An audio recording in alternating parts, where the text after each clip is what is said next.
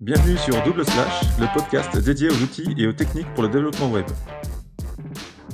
Bonjour et bienvenue dans ce nouvel épisode de Double Slash, l'épisode numéro 24. Alors aujourd'hui, on va parler de performance, de web performance avec les audits Core Web Vitals. Euh, c'est un nom un peu complexe, mais euh, c'est Patrick qui va nous en parler plus. Salut Patrick. Salut Alex, comment ça va? Écoute, nickel. Euh, sujet euh, que moi je maîtrise pas du tout. Du coup, tu vas nous expliquer un peu euh, tout ce que c'est et, euh, parce qu'en fait, tu as eu la chance de bosser sur une grosse audite d'un site internet. Du coup, tu as, as, dû jouer avec cette méthodologie de d'aller chercher d'optimiser enfin de faire un audit de, de, vraiment de la performance du site. Mmh, mmh. ouais ouais. En fait euh, c'est euh, c'est assez euh, récent. Alors qu'est-ce que c'est les core web vitals? En fait c'est des c'est des indicateurs de performance pour les sites web qui sont lancés par Google tout simplement comme d'habitude. Et en fait les je, moi je, je, je m'étais pas trop intéressé à ça et euh, je me suis rendu compte petit à petit les clients qui commencent à paniquer en fait euh, en se disant mais ouais mais euh, est-ce que parce que c'est censé arriver en juin, enfin c'était arrivé en mai, là j'entends juin maintenant. Et c'est des indicateurs qui seront pris en compte au niveau du référencement, du SEO, etc. Donc les gens commencent à paniquer un petit peu. Et bah voilà. Et du coup, ça fait grosse panique ou pas? Moi, j'ai l'impression que ça panique pas mal, un peu comme le RGPD il y a, il y a deux ans. Vite, il faut qu'on se mette à conformité, machin, tout ça. Euh, bon, j'ai l'impression que, par contre, ça, il y aura pas un énorme impact. Euh, de ce que j'ai entendu, euh, ça ne va pas euh, impacter énormément euh, les résultats. Euh, en gros, il y a certaines personnes qui pensent que ils vont passer de la première, page, la première page à la cinquième page. en gros, apparemment, ce serait pas ça. Ce serait plutôt au moment, voilà, d'avoir deux résultats équivalents. Bah, Google favoriserait le plus rapide, enfin celui qui a le meilleur score. Mais en gros, ça c'est ça. Après, c'est toujours euh, opaque. ce que c'est plutôt une approche. Euh, c'est plus. Ouais. Après, est-ce que c'est pas une approche plutôt euh, bonus? C'est-à-dire, tu as un bonus si tu es rapide, mais par contre, t'as pas de malus, quoi. Ouais, en gros, ouais, c'est ça. C'est exactement ça. Tu l'as bien résumé. En gros, ouais, c'est ça. C'est un bonus si tu as un bon score. Et c'est, mais y a, en gros, il y a pas de malus, quoi. Mais ça serait, c'est quand même mieux d'avoir un site qui, qui est performant, quoi. Yes. Et euh, et donc c'est, euh, on avait déjà des euh, des indicateurs, tout ça, des, des systèmes de test, euh, le Google Speed Test, etc., qui nous indiquaient déjà si on avait un bon score, etc. Le Lighthouse. Mais là, en fait, la, la, nouveauté avec ces, ces indicateurs, c'est qu'ils sont plutôt orientés sur le le ressenti en fait, c'est la de, de, chargement en fait. C'est pas vraiment sur du pur statistique. Mais on va, je vais vous expliquer. Je dis rien. Ok, cool. Euh, et bah feu. Du coup, euh, comment on peut regarder euh, tout ça? En fait, moi, je veux regarder ma performance. Comment je fais? Qu'est-ce que je fais? Bah, Déjà, tu as des outils qu'on utilise au quotidien, le DevTools, tout ça, Lighthouse, qui nous donnent pas mal d'indicateurs. Mais il y a maintenant, donc il y a trois indicateurs qui rentrent dans ces Core Web Vitals. c'est le il y a, donc le premier c'est le Largest Contentful Paint, LCP pour les intimes. Ensuite, il y a le First beaucoup d'acronymes là-dedans. Ouais, c'est beaucoup d'acronymes. Il y a le First Input Delay, donc euh, FID, et le Cumulative Layout Shift, le CLS. Donc c'est ces trois indicateurs. Donc quand tu vas faire un test sur euh, le Page Speed Insight de Google, euh, ils sont marqués avec un petit euh, drapeau là pour dire ceux-là ils sont pris en compte dans le Core, euh, core Web Vitals. T'en as, d'autres, mais ceux-là sont vraiment marqués comme quoi c'est pris en compte euh, pour voilà pour que les gens prennent l'habitude en fait de, de, regarder ces indicateurs. Et t'as un score et en gros okay. t'as trois petits t'as trois couleurs t'as rouge, orange et vert et forcément bah, quand c'est rouge c'est très mauvais quand c'est vert, c'est que tu passes le truc. Mais est-ce que c'est les mêmes infos qu'on retrouve sur euh, Lighthouse ou des choses comme ça ou pas du tout? Ouais, sur Lighthouse, tu as l'onglet performance, le premier, je crois. Ou oui, tu, tu, tu, retrouves la même chose. Tu retrouves exactement la même chose. Donc c'est pour ça. De toute façon, le Lighthouse, il était, il est arrivé après le page Speed Insight. Donc ça reprenait euh, en partie le page Speed Insight. Mais euh, oui, tu les as sur le Lighthouse. Donc tu peux tester aussi directement dans ton navigateur quand tu fais les développements. Après, il y a il est un petit peu différent quand tu fais le test sur le site, euh, page Speed Insight. Tu as aussi le Core euh, Web Vitals. Il y a une page dédiée aussi maintenant sur le site. Je sais plus que c'est le site Google dev.dev là.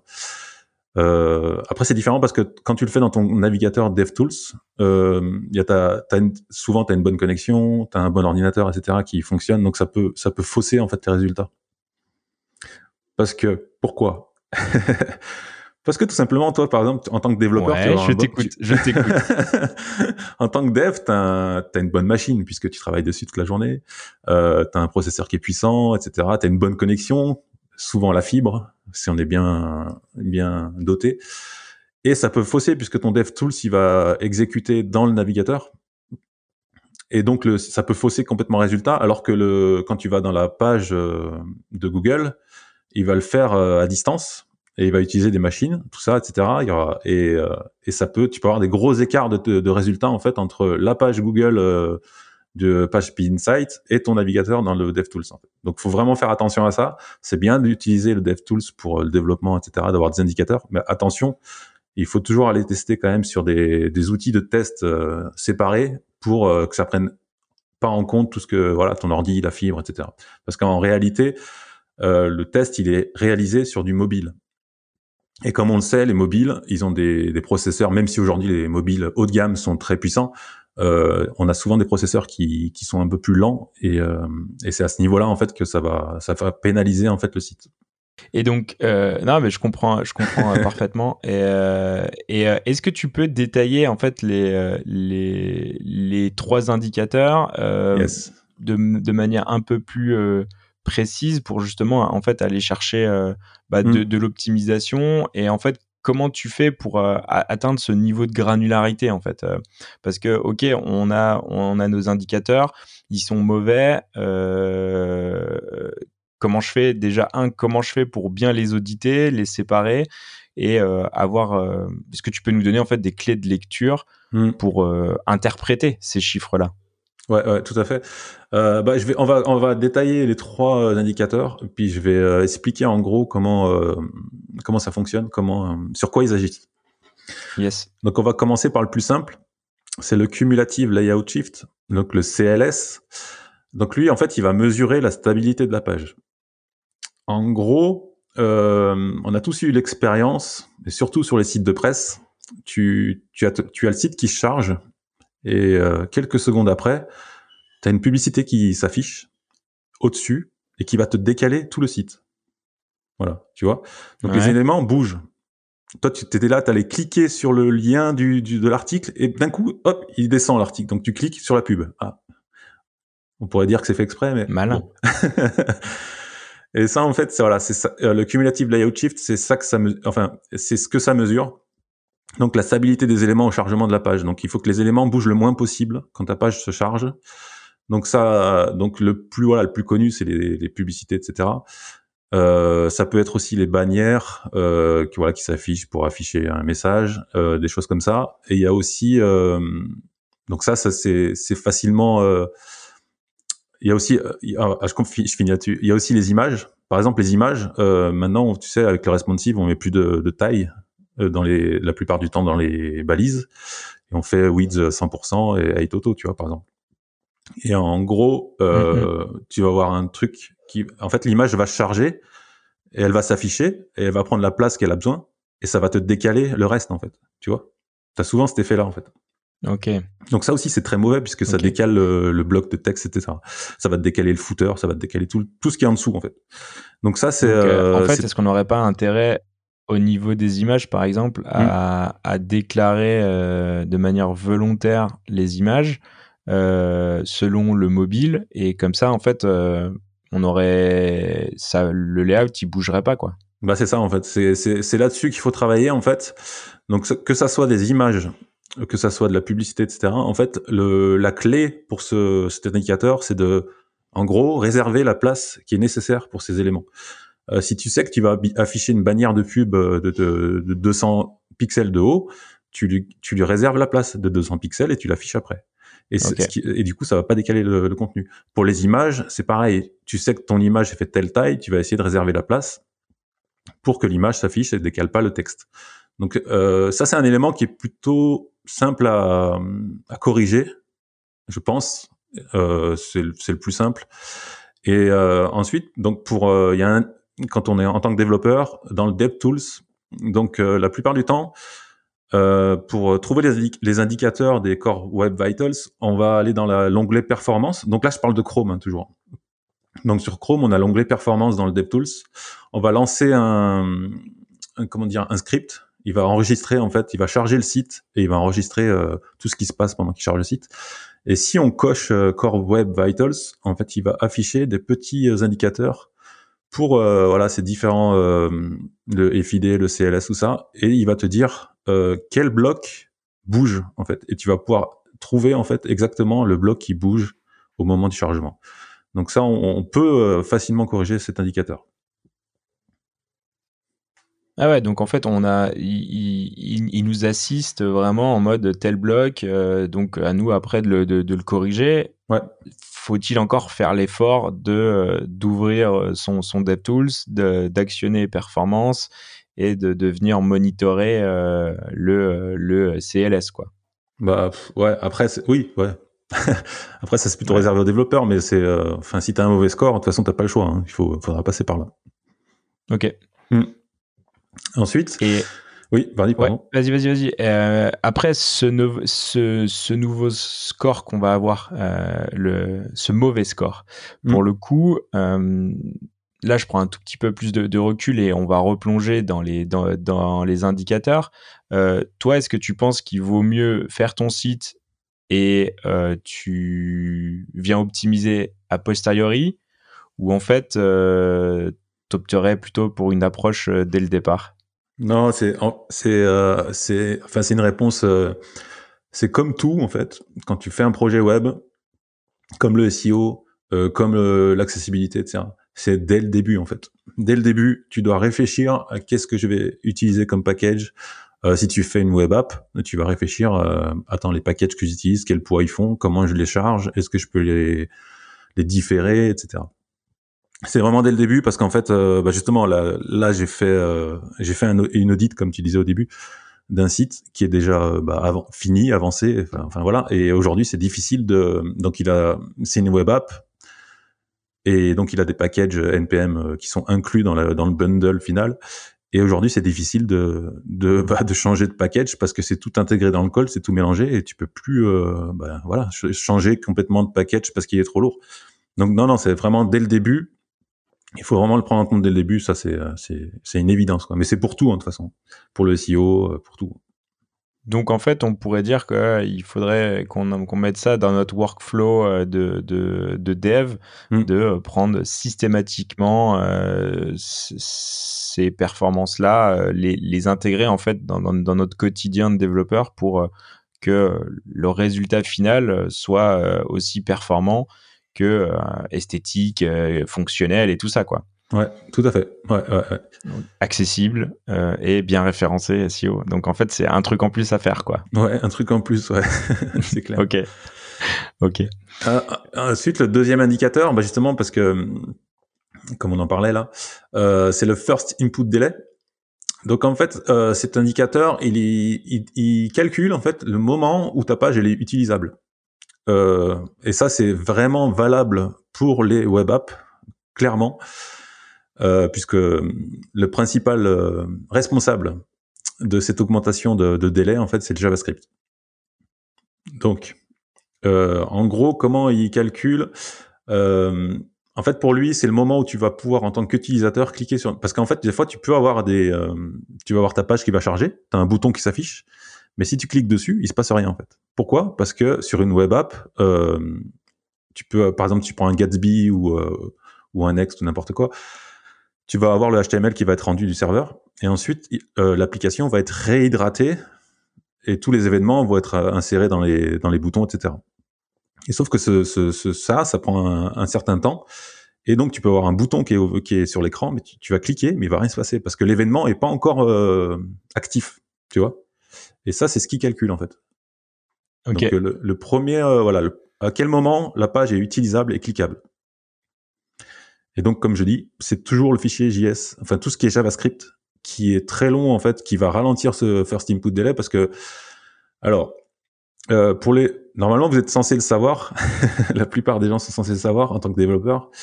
Euh, donc le JavaScript, qu'est-ce qui se passe quand un, un navigateur euh, charge une page? Il va, il va charger tous les éléments, enfin il va charger le HTML, il va charger euh, tout ce qui est CSS, JavaScript, etc. Euh, et quand il va charger du JavaScript, par exemple, il faut qu'il déjà il faut qu'il le charge. Donc si le fichier est lourd, bah, ça prend du temps. Et ensuite, il faut qu'il le parse. Donc il va lire tout ce fichier. Et après, il va aller euh, agir sur le DOM s'il y a besoin. Si tu des choses, si tu as, du jQuery qui va modifier le DOM, etc., il va, il va le faire. Et à partir de, et une fois que ce sera fini tout ça, il va dire OK, la page, c'est bon, elle est chargée. Donc euh, en, logiquement, plus ton fichier JS est gros, et eh ben plus ça prend du temps en fait tout simplement. Et plus tu as d'opérations en fait euh, avec le DOM, ça prend du temps.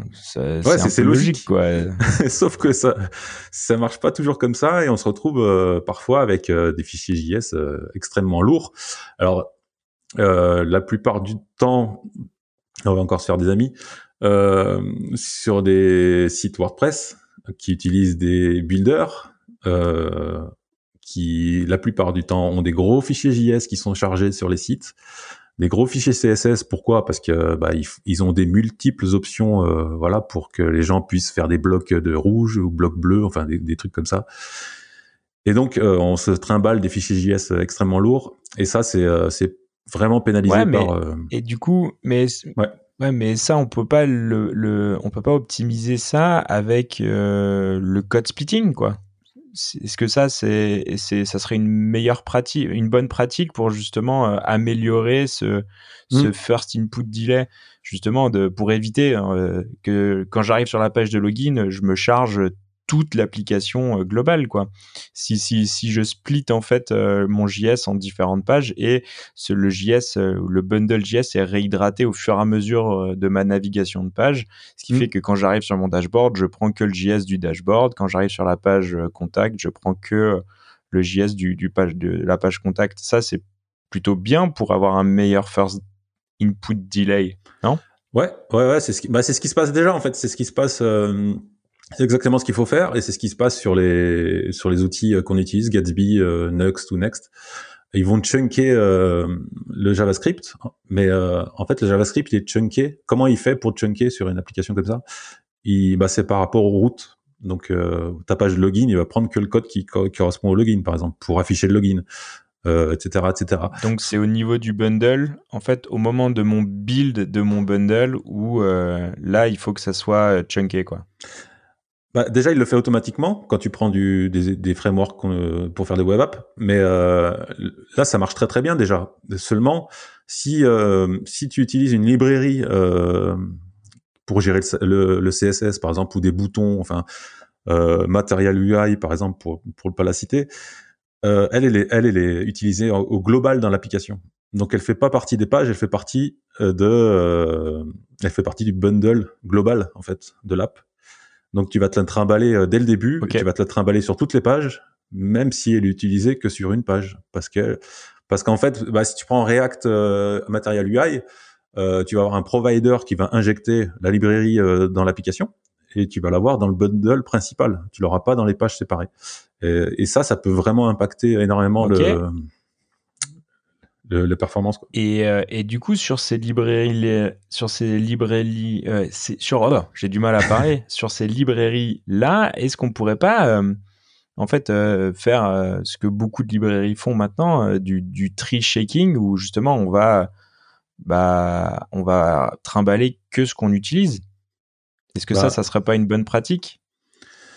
Ah oui, donc ils ont déjà, ouais, pour, pour prendre Material UI, euh, ils ont déjà euh, des, des, des, conseils pour intégrer correctement la, la librairie, comme un peu l'Odash. Tu sais, l'Odash, quand tu euh, quand tu quand tu veux utiliser juste un élément, tu vas pas tu vas pas faire un un, un import require global. voilà, tu vas pas faire un, tu vas, faire le slash avec le nom de ta propriété. Ouais, ouais. sur Material UI, c'est exactement la même chose. Tu vas faire un slash button, button ou un truc comme ça pour utiliser que le button et pas tout. Sauf que Material UI, il a pour utiliser le bouton, tu as toute une librairie core, etc., qui va devoir utiliser.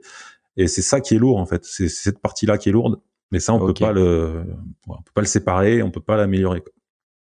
Donc attention en fait, euh, euh, j'ai envie de dire attention à ce que vous si vous utilisez Material UI pour faire juste euh, trois boutons et euh, et un tableau ou juste je sais pas quoi dire, enfin tu sais une FAQ avec des enfin il y, a des éléments franchement qui sont tellement simples à faire à la mano que enfin balader une, librairie de aussi lourde pour ça, c'est quand même vraiment dommage quoi.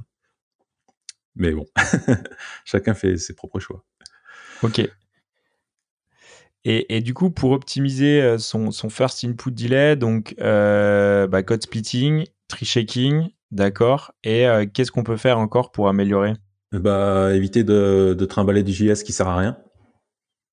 Donc là, je parle en dehors des web apps, bah, tout ce qui est WordPress, tout ça, éviter de se balader avec du code. Si on peut séparer les codes et les, utiliser uniquement sur les pages où c'est nécessaire.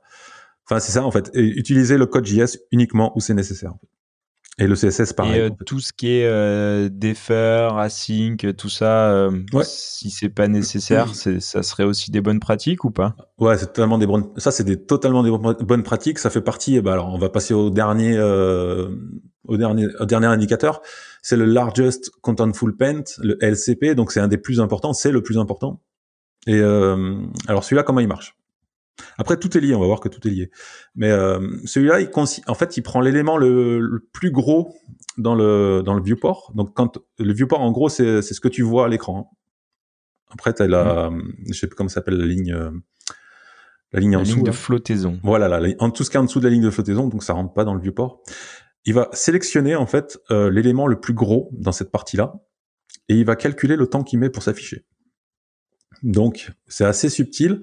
Alors, dans la plupart du temps, c'est les images. Tu sais, la, grosse mode en ce moment sur les, la plupart des sites, c'est de mettre des, soit des sliders, soit des héros, des trucs comme ça, des images.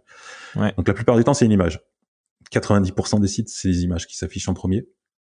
donc, pour euh, déjà là, on peut trouver. Euh, j'ai découvert ça ce week-end. On peut trouver quel quel est l'élément en fait qui euh, qui s'affiche, donc qui qui qui est pris en compte pour le LCP. Tu vas dans le DevTools, pareil, tu fais la performance, là, tu as la timeline qui s'affiche, et dans, le, dans la timeline, tu as le bloc LCP, et tu vas et quand tu mets ta souris dessus, en fait, il va t'afficher l'élément qui est pris en compte pour le LCP. Donc après, ça peut changer. Il hein. considère comme comme principal, quoi. Voilà, pour lui, c'est lui euh, qui l'a, c'est cet élément-là qu'il a mesuré combien de temps il met pour s'afficher. Donc ça peut changer en fonction des pages si tu as, un héros ou un slider sur un carousel pardon sur la home page, ça, après ça peut changer sur si tu as une page. Donc ça peut être soit des images, soit des vidéos, soit du texte. en gros, c'est l'élément le plus gros. Et en fait, euh, bah, pour que cet élément-là s'affiche, euh, il se passe euh, tout ce qui doit se passer habituellement pour charger la page. Donc tout ce qui est euh, ce qu'on a dit avant, tout ce qui est JavaScript, CSS, charger les polices, etc. Donc tout ça, ça peut ralentir en fait euh, l'affichage de cet élément, surtout si c'est une image, puisque les, les, images sont pas prioritaires en fait. Elles s'affichent généralement à la fin de tout tout le reste. Donc il y a différents il y a différentes choses à faire en fait. C'est là c'est pour ça que j'ai fait une checklist. la première chose, c'est d'optimiser le serveur. Donc, euh, si, on utilise Netlify et tout ça, généralement, il n'y a pas trop de problème, c'est déjà fait. Mais si on utilise du WordPress ou des choses comme ça, ou des sites plus classiques, euh, bah, ça va dire euh, bah, déjà optimiser le code, euh, optimiser la, la, base de données pour que les requêtes soient plus rapides, mettre un système de cache pour qu'il évite de faire des requêtes à la base de données et qui renvoie directement du cache si si, si, ça ne change pas en fait, comme WP Rocket par exemple sur WordPress. Donc là, tu peux déjà améliorer ton, ta réponse du serveur. Parce que si déjà tu arrives avec ton serveur, il met longtemps à répondre, tu te fais déjà défoncer euh, rien qu'avec ça déjà. Donc la première des choses, c'est déjà optimiser le serveur. Yes. Ok. Après, il y a ce qu'on a déjà dit avant. Donc c'est tout ce qui est fichier JS, fichier CSS. Donc euh, bah, réduire le poids au maximum, enlever tout ce qui est pas utilisé. Euh, pour le CSS, si tu utilises Tailwind, bah tu fais du purge CSS. Donc tu vas dégager tout. Après, je crois que tu peux l'utiliser aussi avec autre chose, non euh, Tu, enfin, tu peux, tu peux installer Purge, CSS. Ouais, tu peux euh, utiliser. ouais. bien sûr. Ouais, tu peux utiliser Purge, Purge CSS. Euh, avec enfin, précaution. Même si tu n'utilises pas ta voilà, ouais, avec, ouais, avec grosse précaution parce que ça peut te péter le site. Donc, enfin, ça m'est déjà arrivé. Euh, L'avantage de Tywin, c'est que lui, euh, bah, les, les classes, intégré, elles quoi. sont connues, donc il les trouve et il sait exactement. Après, des fois, tu as des subtilités, si tu as du SAS ou des choses comme ça, il y a des classes qui peut pas trouver le purge. Donc, euh, bon, bref, Euh, c'est pour ça que le purge CSS, faut prendre vraiment avec précaution. Mais dans tous les cas, euh, il y a une technique aussi que tu connais, c'est le critical CSS. Donc, séparer en fait euh, le CSS qui va s'afficher en premier, les éléments qui s'affichent en premier, par exemple le, le héros, le header, etc. Tu vas les mettre dans un critical CSS qui sera dans l'idéal in- inclus dans la page HTML. Et donc, ces éléments-là seront euh, affichés hyper rapidement. Et tout le reste, en dessous de la ligne de flottaison, tu le mets dans un fichier qui sera différé. Là, déjà, tu, tu gagnes pas mal en perf. Ok, donc à l'intérieur, à, à, à l'intérieur de la page, en fait, tu vas différer. euh, Mm. En fait, tu vas, tu vas défaire euh, ton CSS aussi. Ouais, ouais, ouais. En fait, c'est pour voilà. Alors, le, le, il faut savoir que le JS, tu peux mettre A5 ou défaire. Le CSS, tu peux pas le faire. De, de natif. Natif, le CSS, ne, tu peux pas le rendre asynchrone ou, euh, ou le déférer. Donc, il faut utiliser une technique JS pour le faire.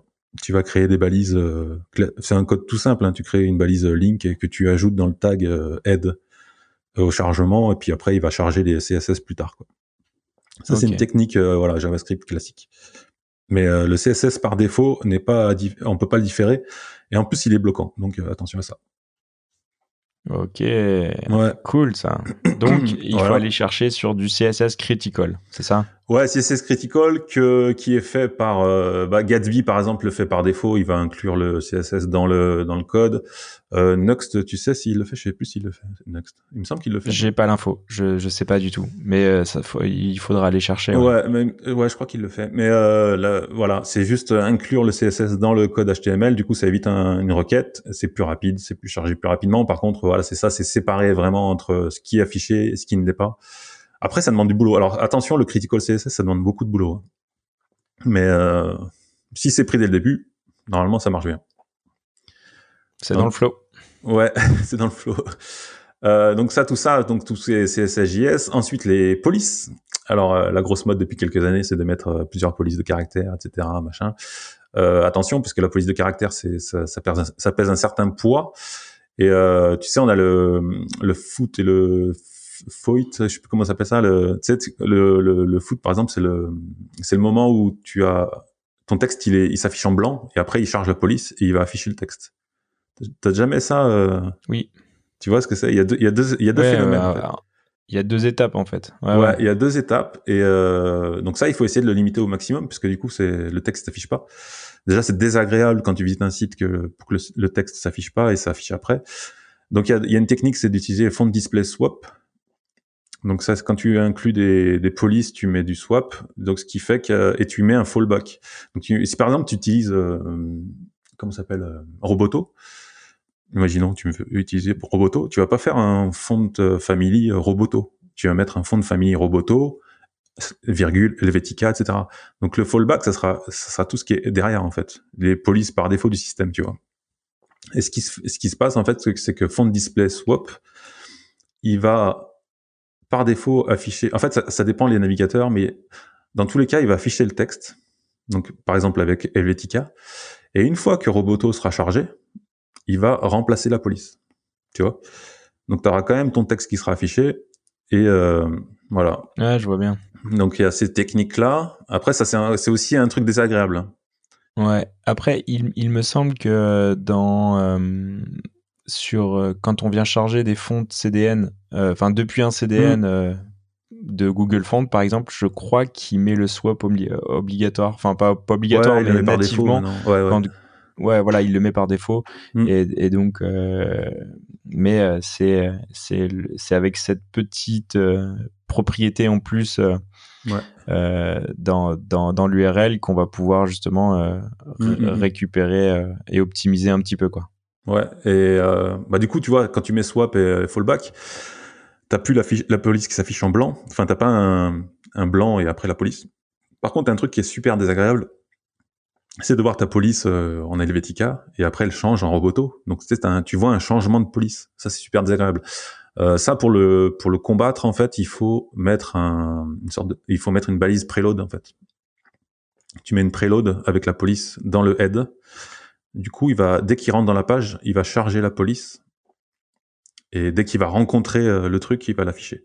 Enfin, en fait, tu réduis le, temps de, de, chargement, en fait. Donc euh, ça, c'est pour les polices. Et évidemment, éviter d'utiliser euh, cinq polices par site ou tu vois, parce que si tu après ça, c'est du bon sens, quoi. Ouais. Ouais, bah c'est du bon sens, pas pour tout le monde. Donc ok. Voilà, ça c'est pour les polices. Et après les images, évidemment, euh, la technique que tout le monde connaît, c'est le, c'est le système du loading. Tu sais, euh, comment s'appelle déjà? Mais il n'y a pas du lazy load maintenant qui est Ouais, c'est ça. Ouais. tu mets euh, loading dans la balise et tu mets, tu mets loading égale lazy. C'est l'attribut. Chercher le, lazy, en fait, j'ai oublié. ok. Donc tu as le loading parce que si tu mets rien en fait, il va charger, bah il va se démerder en fait. Quand il quand il aura le temps de charger l'image, il va l'afficher, mais il va quand même l'afficher si elle est pas à l'écran si elle est toute en bas de ta page, si tu mets pas un loading lazy, il va l'afficher. En fait, il va la charger, il va l'afficher. Si tu mets un loading lazy, il va l'afficher uniquement quand elle sera visible à l'écran. Quand tu vas scroller, que tu vas arriver en bas de ta page, il va la charger. Donc ça, c'est super important parce que ça veut dire, si tu arrives sur une page où il y a plein d'images, t'as pas forcément besoin de les charger toutes au chargement. Tu, tu vas les charger au fur et à mesure. Donc le loading égale lazy, c'est hyper important parce que ça réduit vraiment le, le, le poids de chargement quoi, en fait, de, de la page au total. Et il y a aussi une valeur. Ouais, puis tu viens réhydrater euh, ta page au fur et à mesure, quoi. Voilà, c'est ça en fait. C'est, c'est. En plus, si tu, en plus, c'est tellement logique parce que ça sert à rien d'utiliser, enfin, de charger des images qui sont même peut-être même pas vues parce que ça se trouve, tu vas pas scroller jusqu'en bas. Tu vas cliquer sur un article, par exemple, et du coup, tu auras chargé une image qui, que tu verras jamais en fait. C'est donc c'est, c'est un peu, c'est un peu con, quoi. Euh, il y a aussi un loading euh, aussi, qui, un paramètre qui existe. Euh, ça, c'est pour rendre en priorité en fait cette image. Donc ça, c'est, j'ai testé. ça peut être utile pour le justement l'image qui est en premier en héros là que tu as en premier. J'ai testé le, loading Eiger pour voir si parce que du coup ça l'a en priorité et ça, j'ai l'impression que ça a fait gagner un petit peu de temps sur le chargement, pour justement pour ce, premier élément qui est qui, est euh, qui est testé, le LCP. Euh, ensuite, euh, les en fait, là sur les images, c'est tellement logique. Donc on a le loading, on a le réduire le poids des images. en gros, cas classique, euh, j'ai des images sur mon site qui font 900 de large, mais la personne qui a géré le contenu a mis une bonne bonne image en 3000 pixels de large avec 4 gigas de poids bah en gros tu défonces tout quoi. Donc là il te, te tue la page. En gros c'est ouais, réduire le poids des images euh, par un script automatique tout ça au niveau du déploiement, euh, mettre la bonne taille d'image. Donc ça sert à rien de si ta page, si ton image tu sais qu'elle va s'afficher en 900, ça sert à rien de mettre euh, des images en 1800 de large. parce que tu sais, Et du coup, est-ce que utiliser des, des sourcettes, c'est bien selon le viewport? Mm. C'est la, ça c'est une très très bonne pratique, mais ça rejoint ce que je te dis, c'est euh, faut limiter en fait le nombre de tailles. Euh, les SRC, SRC7 là, les sources 7, et si, tu t'arrêtes, euh, si, ton image fait 900 de large au plus, bah tu t'arrêtes à 900, tu vas pas charger les 1800 tout ça. Enfin, ça sert à rien d'aller euh, d'extrapoler euh, sur des Retina ou tout ça machin. Enfin bref. Donc limiter vraiment le format des images, réduire le poids des images. Euh, ça, c'est vraiment du bon sens en fait, mais qui est tellement. Et euh, passer, et passer par des services type euh, Cloudinary, Imaginix, qui vont en fait te, calculer automatiquement ton, le, rendu de, de, ton image avec l'optimisation du format aussi, parce mmh. qu'on n'a pas parlé de format encore, mais. c'est l'idéal. Ok. Bah, c'est l'idéal parce que en fait, ils vont te, tu vas réduire à la volée en fait les images. Et justement ça, ça évite ce problème de, de, de personnes euh, qui chargent des images de 3000 pixels parce que automatiquement en front ça va te la resizer. Et en plus Cloudinary tout ça et, euh, normalement il t'envoie si il, il vérifie si le navigateur est compatible et si c'est compatible il t'envoie une WebP euh, par défaut. Donc euh, tous ces systèmes là c'est l'idéal. Clairement. C'est un peu un truc de feignant quoi mais c'est top quoi. Ouais, mais c'est tellement plus simple. c'est clair. bah oui, on est d'accord. c'est clair. Et, euh, et, dernière chose, euh, bah, c'est les scripts tiers. Alors, euh, Ouais, je ah, sais. Le, fameux, le, fameux chatbot, le fameux. Je sais, le service marketing a besoin de tout ça, mais à un moment, faut, faut limiter quoi. parce que parce que ça plombe en fait le chargement de la page en fait. Et c'est la plupart du, de toute façon, la plupart du temps, euh, un site qui est long à charger, ça vient des images qui sont pas optimisées et des scripts tiers qui sont trop nombreux, en fait, la plupart du temps. Une fois que tu as tout optimisé. Je, je, me rappelle d'une discussion où le mec il se cassait les dents pour aller chercher euh, des, des millisecondes sur la page et, euh, et il, fait, il, fait son taf, il y passe beaucoup beaucoup de temps et à la fin le market dit euh, bon en fait euh, on va mettre un système de chat en place et il lui demande de charger un script tout et, et là il dit non mais les gars, on a on a passé des mois à optimiser tout et, et là vous, vous, nous plombez quoi. Et, ouais, ouais, et c'est ça. Ouais, du coup c'est super triste quoi. Mais ouais, je comprends. Après il y a aussi une, une réalité business quoi. Mm. Peut-être qu'il faut il faut vraiment mettre ce, ce, script là, un script tiers de de, de chat de, de de je sais pas quoi.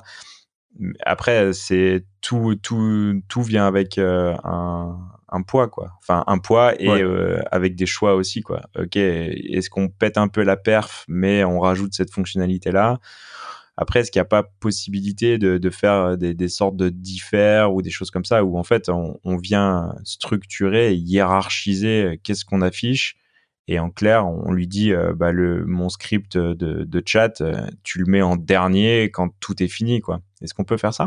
Ouais, de toute façon la plupart des, euh, services sérieux euh, te donnent des conseils pour intégrer. Et oui, la plupart du temps, tu les, insères en A5. Euh, enfin, tout ce qui est voilà, les balises Google Analytics, Google Tags, tout ça, tout, toutes ces choses-là, c'est c'est inséré en A5, mais dans tous les cas, c'est pris en compte au niveau du chargement global en fait de la page. Même si c'est même si c'est en attente, enfin c'est chargé en dernier, ça rentre quand même en compte dans le chargement global de la page.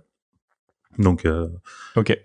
Donc euh, ouais, alors c'est très drôle parce que je sais pas si t'as as déjà vu, mais euh, quand tu fais un test de Google Page Insight, euh, la plupart du temps, au niveau, du, il va te dire euh, oui, il y a des fichiers euh, statiques qui sont le cache n'est pas assez long ou n'est pas assez optimisé. Et quand tu regardes, c'est assez drôle parce que c'est souvent Google Analytics en fait. Donc donc Google dit dit ouais. lui-même que ces fichiers sont pas assez.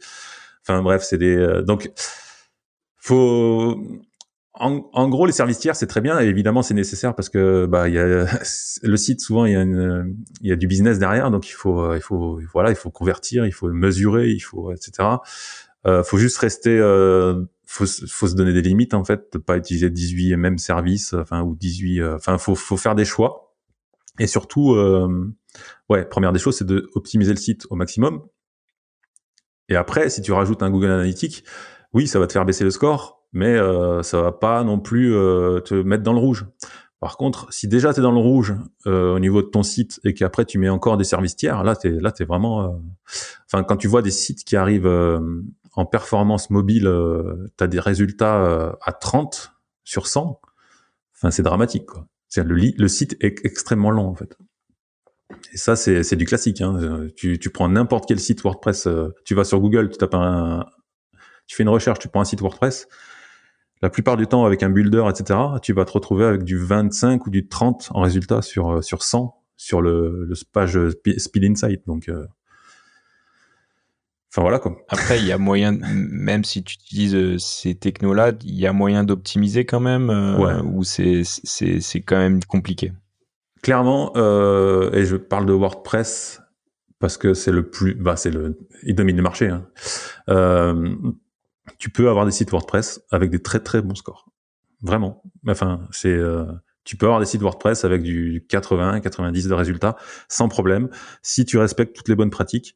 Euh, si tu développes ton thème, si tu utilises un système de cache comme VP Rocket, si tu voilà tous ces Enfin, d'ailleurs, VP Rocket, tiens, pour le, je vais pas leur faire de la pub, mais euh, la prochaine version là qui sortait, qui, qui vont sortir, qui, qui, est en cours de, de, déploiement, il y a un système de purge qui est mis en place automatiquement. Donc euh, voilà, on voit que alors VP Rocket c'est français et ils travaillent beaucoup sur l'optimisation des performances, tout ça, et d'inclure un système de purge automatique, c'est vraiment, euh, enfin je trouve ça vraiment euh, excellent. Donc euh, ouais, avec un WordPress tu peux avoir. Et à contrario, alors c'est on va, on va casser un petit peu une, une, légende urbaine. parce qu'on voit souvent des, des gens sur Twitter et compagnie qui, qui affichent ouais j'ai fait un Gatsby j'ai 100 sur 100 machin tout ça clairement, enfin, je sais pas si tu, tu, tu es d'accord avec moi, mais euh, c'est pas parce que tu utilises euh, du statique. J'en vois beaucoup. Voilà. Non, mais c'est pas, c'est pas parce que tu utilises du statique, de la Jamstack, que ton site sera performant. Et ça, c'est totalement faux, en fait. En fait, tu, ton, ton site, il est rapide que si tu le rends rapide, en fait. Peu importe la techno. Tu peux très bien avoir avec un site statique, tu peux très bien avoir des mauvais résultats, en fait. Si tu, si tu insères les choses n'importe comment, si tu utilises plein de polices, voilà. Donc c'est juste respecter les bonnes pratiques et, euh, et, peu importe la techno en fait. Les fondamentaux quoi, tout simplement. toujours, toujours, toujours, Et encore les fondamentaux quoi. Non non parce que en fait euh, ouais petit euh, juste petit coup de gueule. On fait jamais de coup de gueule. On va faire une rubrique coup de gueule je pense. Sur le podcast. Petit coup de gueule, c'est qu'en ce moment euh, Gatsby a un peu la côte, la côte et, euh, et souvent ils sont couplés avec des WordPress en back-end. Et en gros ce qui se passe, c'est que les gars ah WordPress c'est pas rapide. Alors je, fais un Gatsby en, front et puis là mon site il va il va défoncer. Bah en fait non, en fait non, euh, c'est faux. Déjà d'un euh, WordPress peut être aussi rapide qu'un Gatsby et puis euh, c'est pas parce que tu mets un Gatsby en front que ton site va être rapide en fait. S'il fait les mêmes conneries qu'avec le WordPress, enfin avec le thème, ton site sera aussi lent en fait. Donc ouais, faut un peu casser cette ouais, mais on est dans la hype aussi, Patrick. On est dans la hype. On est dans la hype. Et, Gatsby surfe beaucoup là-dessus en ce moment. Ça c'est bien ça. Ouais, ouais, mais faut vraiment, euh, faut arrêter de croire que c'est automatique, quoi. En fait, c'est juste ça. Donc voilà, euh, juste euh, bah, pour rappeler les outils, en fait, on va quand même rappeler les petits outils. Il y en a plein des systèmes de, tests en fait pour euh, les sites, mais les plus communs en fait, c'est déjà ces DevTools que vous avez dans le navigateur Chrome, Firefox ou Edge, n'importe Lighthouse, donc qui est aussi dans les DevTools, que vous pouvez aussi avoir en ligne via la page, je sais même plus laquelle. Je crois que c'est Dev2. Non, c'est pas Dev2, c'est WebDev, le truc de, ouais, ouais, ouais c'est ça, WebDev, et ils ont aussi le Core Web Vitals test aussi, mais je crois qu'ils sont en train de mixer les deux. Et je crois qu'il y a aussi une CLI sur sur Lighthouse, comme ça, es, depuis ton terminal, tu peux aussi. Ouais, ils ont fait une librairie ouais, qui permet de, de calculer. Euh, le page Speed Insight, le plus vieux là, qui est, qui est voilà, toujours efficace. Euh, après, il y, a plein d'autres sites hein, qui permettent de, de mesurer les, vitesses des sites, mais qui sont souvent basés sur Lighthouse, euh, Gmetrix, tout ça. Et puis, euh, il y a aussi à pas euh, à pas oublier, c'est que Netlify ou Vercel, tu as des plugins ou des Vercel, si tu peux avoir directement quand tu publies, tu fais un déploiement, il va te faire le, les tests en fait, Lighthouse, tout ça, au, au, fur et à mesure des déploiements. Ce qui fait que ce qu'il faut savoir, c'est que l'optimisation des performances, ça se, fait, ça se fait vraiment petit bout par petit bout. En fait, tu vas essayer d'optimiser tel truc, tel truc, machin, et tu vas tester, etc., voir si ça marche. Et euh, ces systèmes de déploiement avec le système Lighthouse, en fait, c'est vachement pratique parce que à chaque déploiement, tu auras ton résultat et tu vas voir s'il y a un impact ou pas. En fait. Donc ça, c'est c'est ah, vraiment... en fait, de manière incrémentale, tu vas voir si tu dégrades ou si tu optimises ta perf euh, au fur et à mesure de tes déploiements. Ouais, exactement, ouais. Donc ça, c'est super pratique euh, pour justement optimiser pour ces petits trucs. pas mal, ouais. Mmh.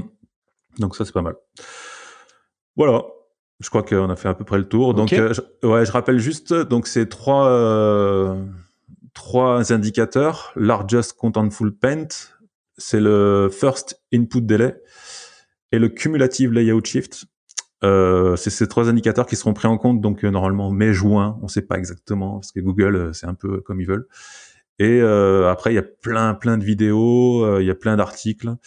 le site WebDev là que tu dis, il est vraiment bien fait, ils expliquent tout correctement, il y a des vidéos tout. Donc faut pas hésiter à, à tout regarder, et puis c'est hyper intéressant. Top.